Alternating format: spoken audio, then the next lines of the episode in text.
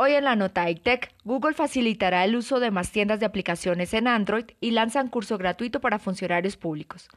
Por un lado, Google de Alphabet está actualizando su software Android que funciona con la mayoría de los teléfonos inteligentes del mundo para facilitar a los consumidores el uso de otras tiendas de aplicaciones, más conocidas como App Stores.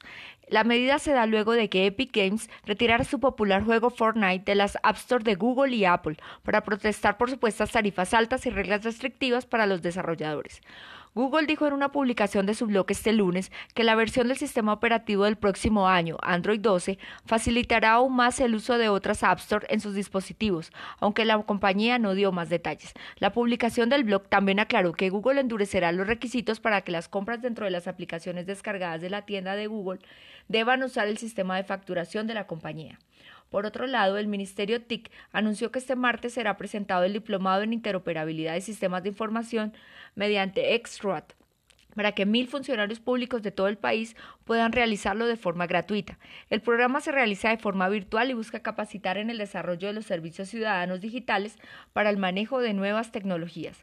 Asimismo, busca que funcionarios públicos aprendan a trabajar en la herramienta XROAD, una plataforma tecnológica en la cual se realizará el intercambio de información segura entre instituciones y organizaciones a través de Internet.